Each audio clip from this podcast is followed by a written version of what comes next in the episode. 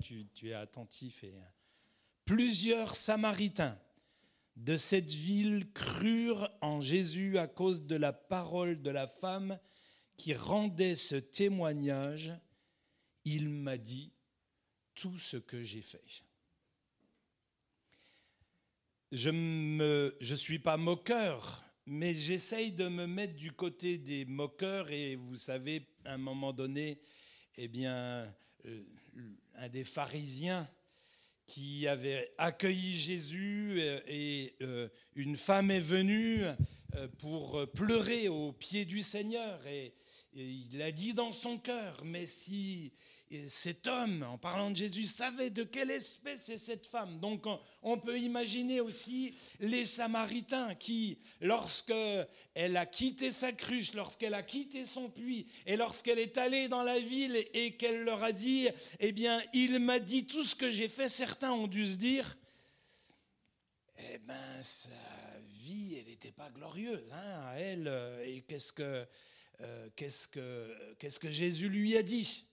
Qu'est-ce que Jésus lui a dit? Mais ce n'est pas là-dessus, ce n'est pas le plus important.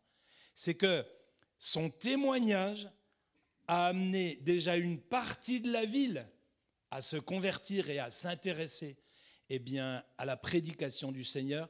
Et ces gens-là eh bien, ont voulu en savoir plus et ils ont fait venir Jésus eh bien, euh, à la ville. Et la Bible nous dit qu'un grand nombre euh, d'habitants de cette ville crurent non pas à cause de ce que cette femme leur avait dit, mais parce qu'ils ont entendu Jésus et euh, ils ont dit, il est vraiment le sauveur du monde. Il a suffi d'un seul témoignage dans cette ville, d'une seule personne ayant rencontré le Seigneur, pour qu'un plus grand nombre croient au Seigneur. Et le problème, c'est que les chrétiens n'imaginent plus l'impact qu'ils peuvent avoir dans une ville. Vous et moi, nous avons un impact dans notre ville. Est-ce que vous le savez? Nous devons avoir un impact. Nous sommes appelés à avoir un impact. Quelqu'un a dit pas d'impact sans contact. Dans les années 1500, on compte environ 4 à 5 000 chrétiens fidèles dans les villes d'Arnay-le-Duc, Chalon, Buxy et Sur-Tille. En 1561, deux anciens curés deviennent pasteurs à Autun. Au XVIe siècle, le Parlement de Bourgogne se montre très répressif.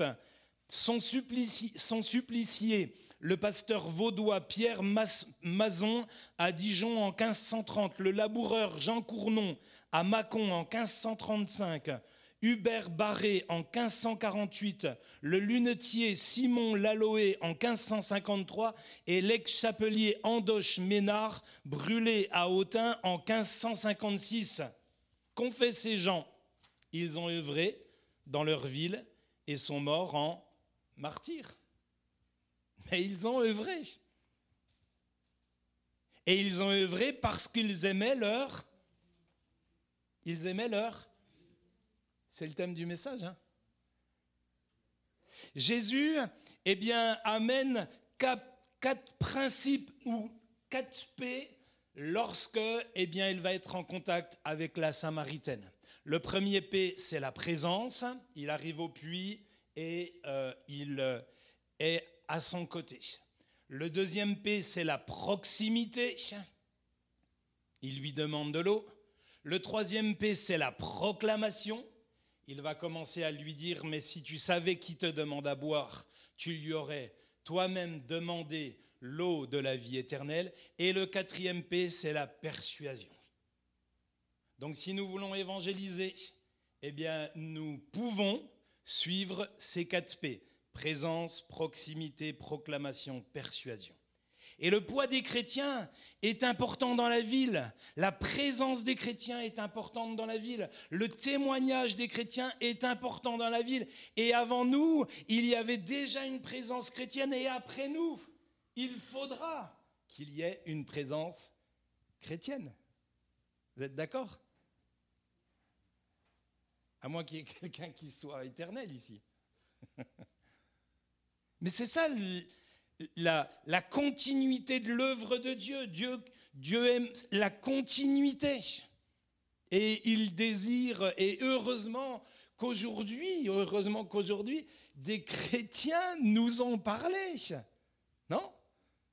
Sinon, euh, imaginez-vous qu'on soit dans un monde où il n'y ait plus aucun chrétien. Je me souviens lorsque j'étais à Besançon, eh bien, euh, quelqu'un était venu à l'Évangile euh, il y a plusieurs années de cela, et c'était un Mauritanien. Et il m'avait dit, il s'était converti, et il m'avait dit, je n'ai jamais rencontré un seul chrétien dans mon pays. Et quand on regardait, eh bien, les statistiques, euh, c'était une des régions ou un des peuples où il y avait le moins de chrétiens.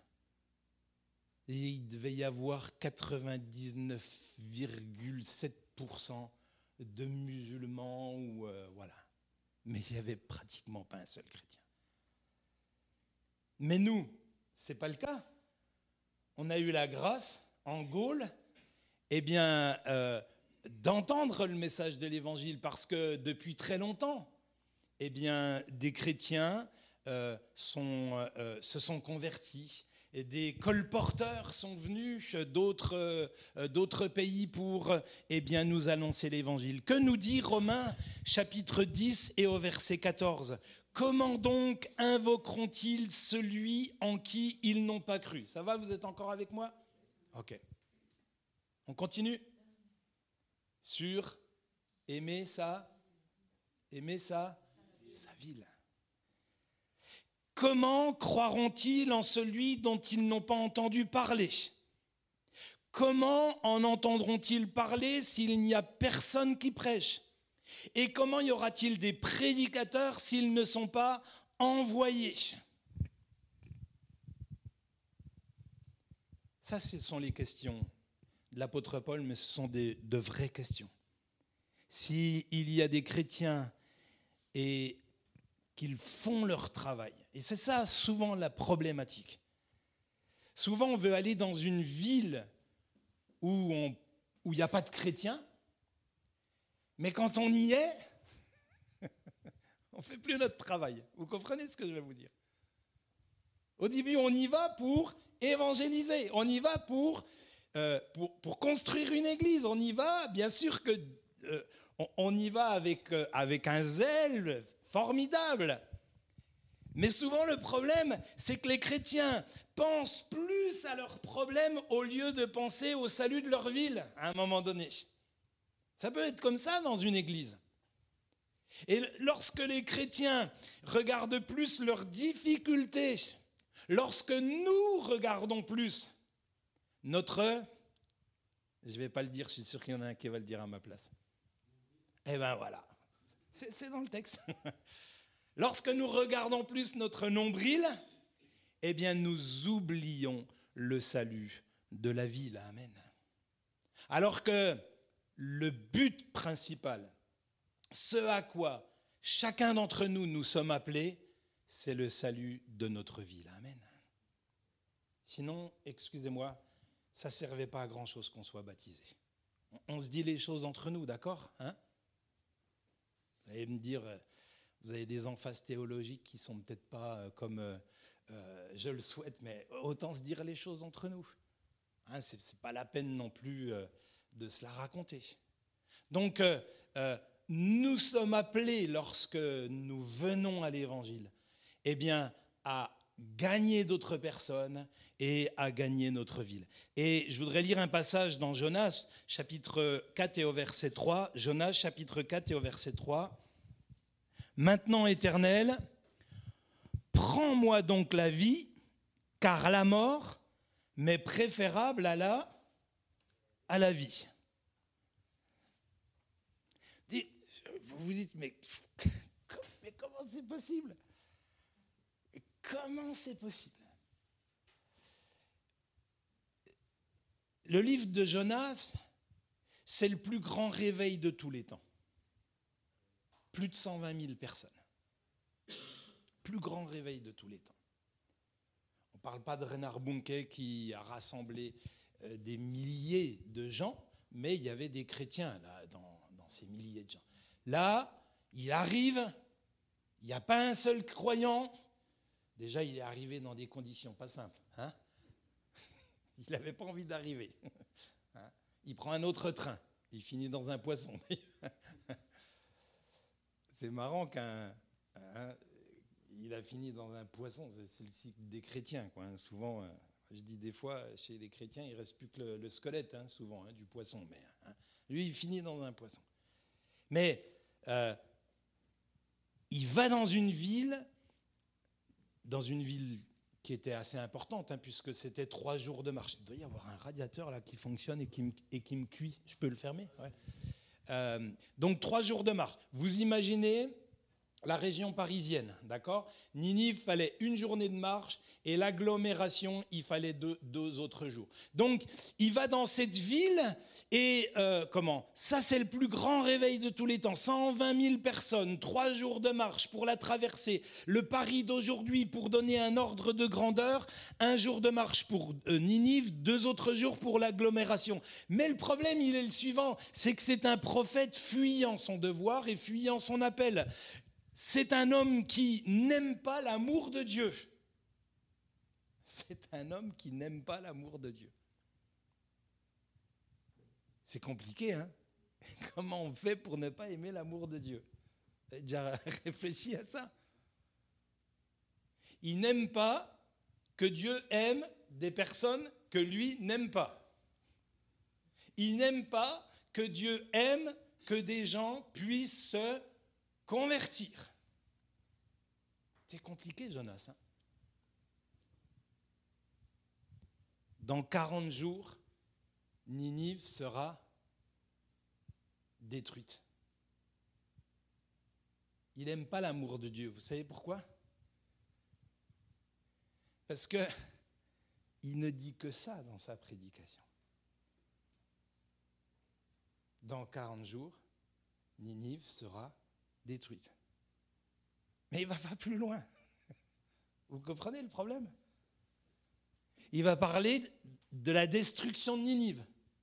Mais dans sa grâce, heureusement, heureusement que nous, prédicateurs, euh, en haut de nous, il y a Dieu qui touche les cœurs. Amen. Et qui amène ce que nous, nous ne disons pas, mais pour lui, il aurait dû dire dans 40 jours, Ninive sera détruite. Mais si vous vous tournez vers le Seigneur, vers, le Dieu Tout-Puissant, il vous fera grâce, il vous fera miséricorde. Mais ce n'est pas sa prédication. Et ça, c'est un problème pour Jonas, qui n'aime pas l'amour de Dieu. Et puis, c'est un homme qui n'aime pas sa ville, finalement, parce que qu'est-ce qu'il fait? La Bible nous dit eh bien, qu'il est sorti de la ville et il s'assit à l'est de la ville, puis il s'est mis à, regarder ce qui était en train de se faire. Il n'aime pas sa ville. Est-ce que nous aimons notre ville? Est-ce que nous aimons notre ville? C'est ça qui est important. C'est d'aimer la ville dans laquelle nous sommes. C'est d'aimer la ville dans laquelle Dieu nous a envoyés. Quand je suis allé à Belfort, il y a plus de 30 ans, euh, c'était pas la ville rêvée, mais c'était la ville où Dieu m'avait appelé. Et j'ai aimé cette ville, Amen. Et j'ai vu tant de gens se convertir. Et je l'aime encore, cette ville. Amen. Quand je suis allé à Montbéliard, eh bien, euh, il y avait beaucoup d'églises aussi. Et pourtant, eh bien, en une année, on a baptisé sept personnes et plus de 40 personnes venaient, à la communauté et on avait démarré pareil ex nihilo avec juste un mécanicien et sa femme, vous voyez il avait un garage et à côté de son garage, il avait une salle de 100 mètres carrés. On a fait des travaux, on a fait des réunions le jeudi et des gens sont venus et des gens se sont convertis. Amen. Donc la question c'est, est-ce que nous aimons notre ville? Aimons-nous notre ville? C'est une vraie question. Pas les magasins, pas la toison d'or, pas les caves patriarches ici, pas le patrimoine. Vous comprenez ça? Est-ce que nous aimons notre ville? Est-ce que nous aimons les gens qui sont dans notre ville? Est-ce que nous l'aimons au point où nous supplions Dieu pour que s'il y a 50 justes comme Abraham, eh bien, ils puissent être sauvés Et s'il y en a plus encore Est-ce que nous aimons cette ville au point où lorsque nous sommes dans un restaurant, dans une rue piétonne, dans un endroit, eh bien, nous prions pour que les gens qui sont autour puissent un jour venir dans la ville, amen, dans l'église, amen. C'est ça que, c'est ça aimer sa ville. Vous saisissez cela? Lorsque j'étais à Belfort, je voyais euh, dans, dans, mes, dans, mes, sorties, je voyais deux, deux, filles, deux belles filles, deux jeunes filles, qui, eh bien, euh, au fur et à mesure des mois, ont commencé à fréquenter un, trafiquant de drogue et euh, leur, euh, leur jeunesse, leur santé, eh bien, se, se, détruisait. Et je disais, Seigneur, permets-moi. Vous savez, vous savez pas pourquoi? Des fois, euh, Dieu vous demande de vous intéresser à quelqu'un.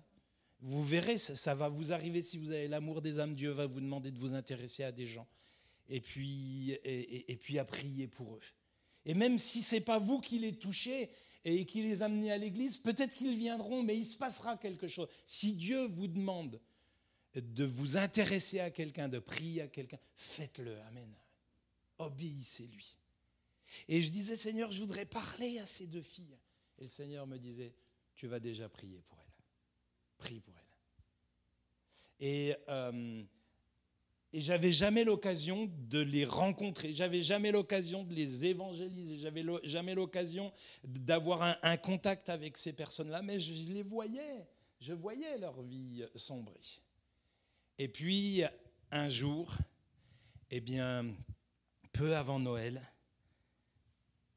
une personne, mon fils est arrivé. Et il était en train de, jouer, il y avait un espace de jeu dans l'église.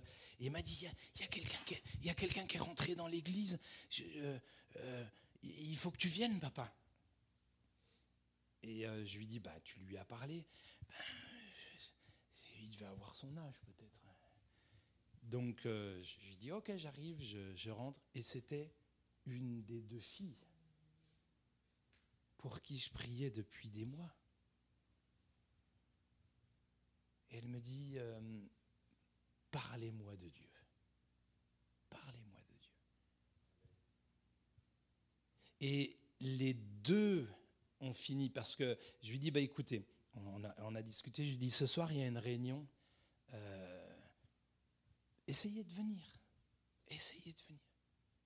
Et le soir, elle est venue avec l'autre fille. Et les deux se sont convertis. Amen deux se sont convertis et ont été délivrés de, la drogue. L'une d'elles euh, comment, euh, est, encore, euh, va encore à l'église à Belfort, a eu un enfant et on a des contacts encore. Vous voyez, c'est pour vous dire ce qui peut se passer, Amen, ce qui peut se produire.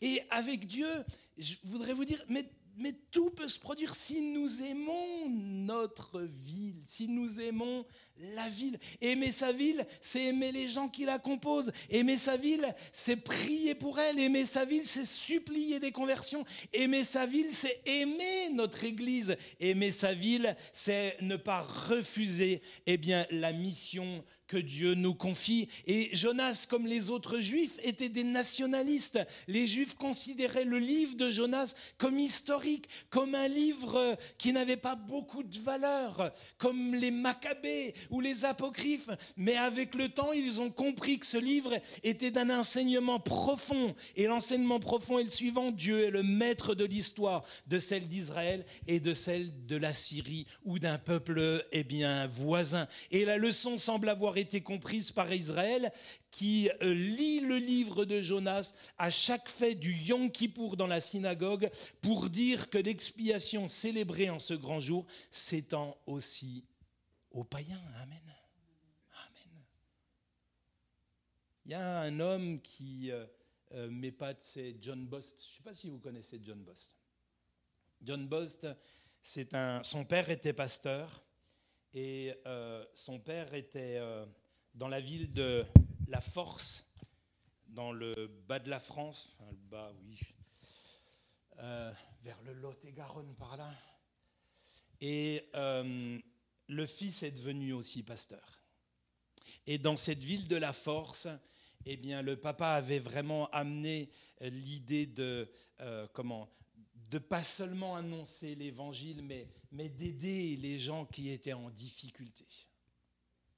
Et euh, lorsqu'il y a eu un changement, lorsque le, euh, le, papa euh, comment, avait pris de l'âge, eh bien, euh, les protestants ont voulu mettre un pasteur qui n'avait pas la fibre de, la mission intégrale, la, fibre euh, de, pouvoir aider des populations en difficulté. Et l'Église, à ce moment-là, eh bien, elle, a, elle a décidé que ça ne serait pas ce pasteur-là, mais que ça serait le fils eh bien, de leur ancien pasteur, John Bost. Et John Bost, avec cette Église, avec cette Église, a fait un travail remarquable il s'est occupé des personnes en situation de handicap, dont personne ne voulait s'occuper. Il s'est occupé eh bien, des veuves. Il s'est occupé des personnes qui avaient des troubles autistiques. Alors, à l'époque, hein, vous savez comment. Il s'est occupé des filles, eh bien, des jeunes filles qui étaient dans la prostitution. Il s'est occupé de toutes sortes de personnes. Il disait, je laisserai aucun malheureux, aucune personne sur le bas-côté du chemin. Et 200 ans après, cette œuvre existe encore. Amen. C'est une œuvre sociale qui s'appelle la Fondation John Bost. Mais aujourd'hui encore, eh bien, elle salarie des milliers de salariés et elle fait un travail remarquable. Oui, Mathieu, tu peux regarder John Bost, tu verras. un travail remarquable. Et cette ville, la force, est connue parce que des chrétiens n'ont pas seulement aimé leur ville, mais les alentours et ont fait un travail remarquable. Avec le temps, eh bien, plutôt, voilà, le poids de l'amour de la ville ne doit pas être que sur les ministères, ne doit pas être que sur le ministère local le poids de l'amour de la ville eh euh, doit être euh, aussi bien pour le ministère que euh, pour la communauté.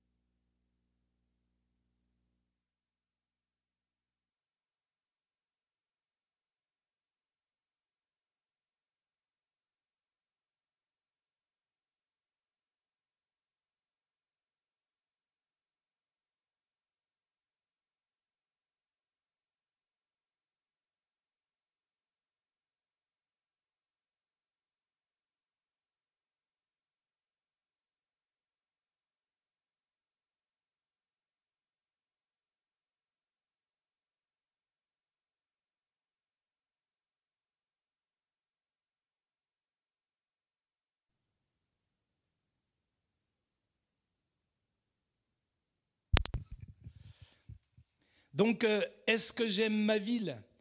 J'ai aimé Belfort et je l'aime encore, j'ai aimé Montbéliard et je l'aime encore, j'aime Dijon et bien entendu euh, je l'aime encore, j'aime Besançon, c'est une ville où euh, j'ai vécu mon enfance. Et dans le quartier où mon papa travaillait, il y avait d'anciens, il y avait une arène, on dit un arène ou une arène, je galère toujours avec ça, une arène et c'est une ville avec un, passé Vesancio, s'appelait Vesancio.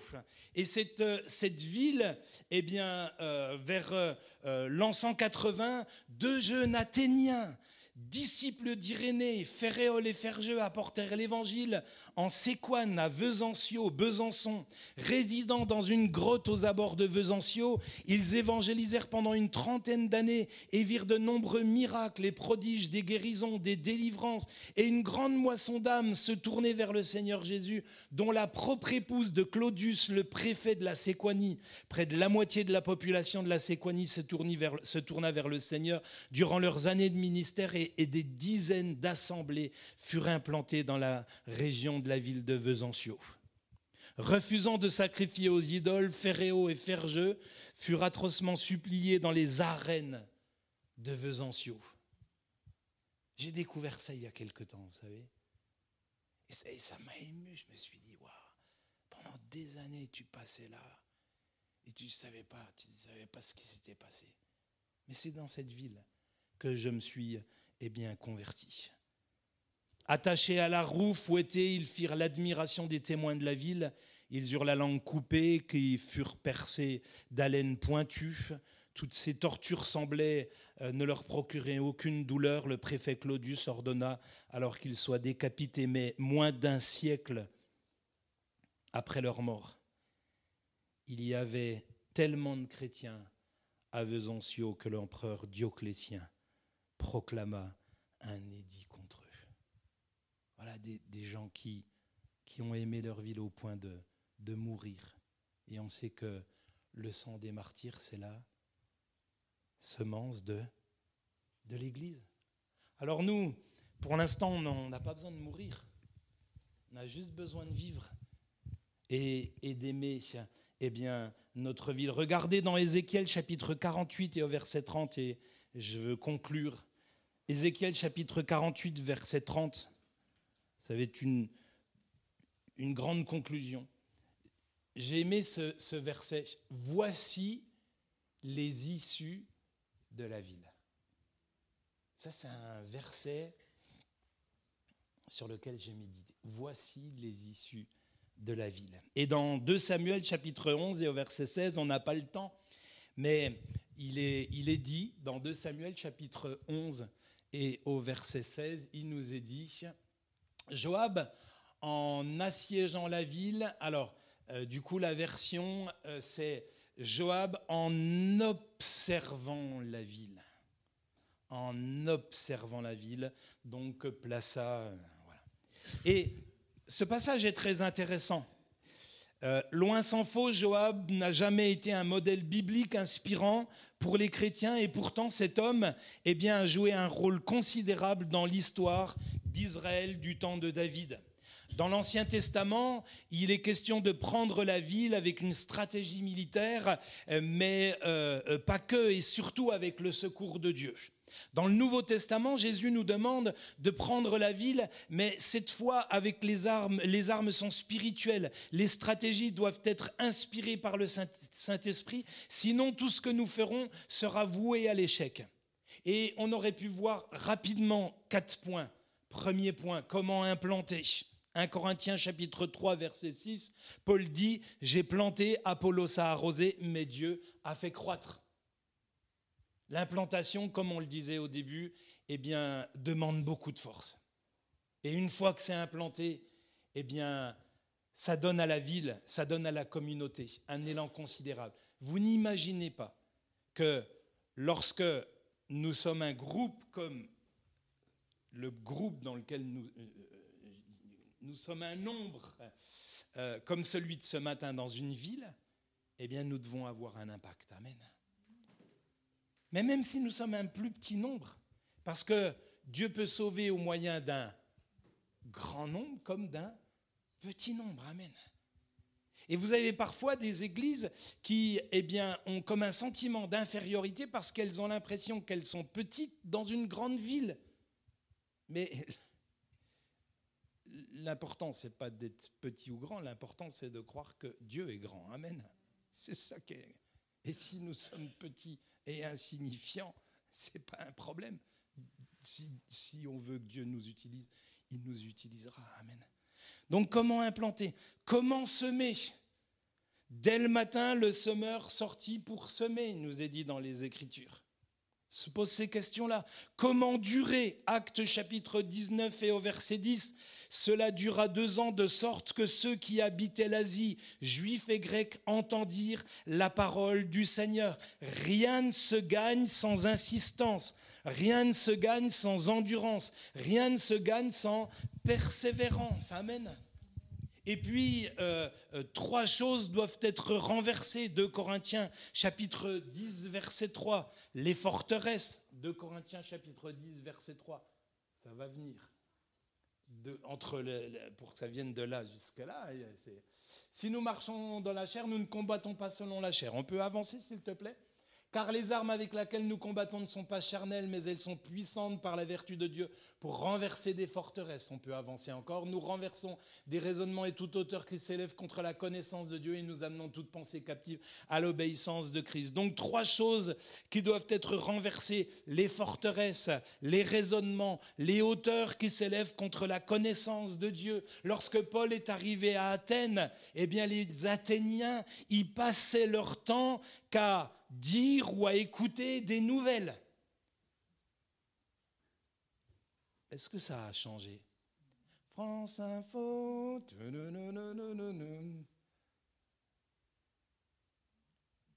Et il, fallait arriver à les amener eh bien, à passer leur temps à dire et à écouter la bonne nouvelle. Amen. Vous auriez pu dire Amen, mais bon, c'est pas grave. Et quand on arrive à ce basculement, Amen, c'est ça qui est formidable. Mais euh, ils étaient tellement intéressés, mais il y a des fois, je ne sais pas ce que vous en pensez, euh, même si, euh, comment, c'est tragique, mais qu'est-ce que je fais de l'information qui fait qu'au Pakistan, il y a des inondations, vous voyez? Même si c'est tragique. Ou qu'est-ce que je fais d'une information? Il y a des fois des informations, on se dit, mais j'en fais quoi finalement?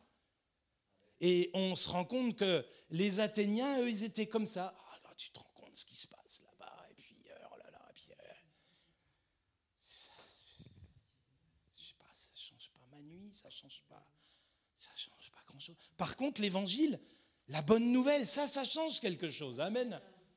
Ça, ça change quelque chose. Ça, ça change des villes. Ça, ça change des départements. Ça, ça change des régions. Ça change, eh bien, des États. Amen. Amen. Ça bouleverse le monde. Et euh, euh, voilà euh, combien, combien de forteresses, de raisonnements, de, hauteur. Lorsque Philippe est allé eh bien, à Samarie, il y avait un homme qui se donnait pour un personnage important. Eh bien, il a fallu qu'il se produise des choses formidables. Des boiteux ont marché, des, des paralytiques, et des gens ont été libérés d'esprits impurs. Et la Bible nous dit, et la ville fut dans une grande joie. Amen. Il y a eu un impact euh, dans la ville. Et puis un quatrième point, comment additionner. Il y a plusieurs facteurs de croissance. Si les chrétiens n'ont pas l'amour de leur ville, la croissance ne sera pas au rendez-vous. On aurait pu lire dans Actes chapitre 18 et au verset 9, le Seigneur dit à Paul en vision pendant la nuit alors qu'il venait d'annoncer l'évangile aux Corinthiens, ne crains point, ne, ne te tais pas euh, personne ne te fera du mal. Hein. il était en train de se, questionner, mais qu'est-ce que il y avait une opposition durant la journée. Est-ce que c'est ma place encore de rester là? Est-ce que c'est vraiment, c'est vraiment un appel? Est-ce que et euh, Dieu le rassure pendant la nuit et lui dit mais parle, il y aura un peuple nombreux dans cette ville. Amen. Parce que quand Dieu amène quelqu'un à un endroit, quand Dieu appelle quelqu'un à un endroit, eh bien, on n'a rien à craindre.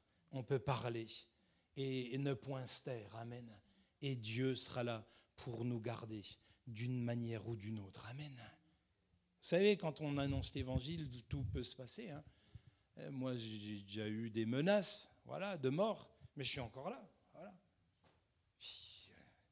Mais l'important, c'est d'être là où Dieu veut que nous soyons. Amen. Et d'aimer sa ville. Et la Bible nous dit au verset 11, il demeura deux ans, il demeura un an et six mois, enseignant les Corinthiens la parole de Dieu. Et ce qui est formidable, c'est que quand il est parti, vous avez Priscille et Aquilas dans Actes chapitre 18 et au verset 24, qui vont prendre le relais, qui vont amener Apollos, qui vont lui euh, dire plus exactement les voies de Dieu. Et on voit le travail qui va se faire eh bien, dans cette ville de Corinthe. Je voudrais finir là-dessus George Smith, 1709-1785, était un garçon boucher né à Grunwald en Moravie. À 17 ans, il se réfugie à Erhund. Erhund, c'est en Basse-Saxe, où il y a un homme qui s'appelle Constantin Tischendorf, qui est un, éminent euh, comment, personnage euh, et qui a une fortune euh, personnelle assez importante et qui un jour se convertit devant un tableau de la crucifixion où c'est marqué en bas, voilà ce que j'ai fait pour toi et toi, qu'as-tu fait pour moi? Et Constantin Tischendorf va se convertir, va amener toutes sortes de Moraves qui sont persécutés à Erhund en Basse-Saxe. Il va aimer sa ville au point euh, de faire des constructions et c'est une dans cette ville-là eh bien qu'il y aura la réunion qui aura qui durera le plus longtemps réunion de prière, 24 heures sur 24 pendant 100 ans. Pendant 100 ans. Et euh, euh, cet homme dont, parlait donc Smith, parti pour la mission en Afrique du Sud, voulant évangéliser les Antantots, que euh, la plupart des colons blancs refusaient de considérer comme des êtres humains. Smith débarqua au Cap en 1737, se rendit à l'intérieur du pays, vécut comme les indigènes, planta potager, arbre fruitier. Il s'initia à la langue des Hottentots, leur apprit à cultiver la terre, leur enseigna le hollandais, la lecture, l'écriture, prêcha l'évangile, des conversions s'ensuivirent. David Nietzschmann, en route pour Ceylan, écrivit d'Afrique du Sud à Zinzendorf, notre frère Schmidt, jouit d'une grande réputation non seulement par les Hottentots, mais aussi dans la ville du Cap. On prétend que d'autres n'ont pas réussi à accomplir dans l'espace de 30 ans ce qu'il vient d'obtenir au bout de 13 mois. C'est apprendre aux Hottentots à prier et à prier seuls avec leur Dieu. Amen. Voilà un homme qui, c'était pas sa ville, vous avez compris il était morave. Il va en Basse-Saxe, il se convertit et il est envoyé là-bas.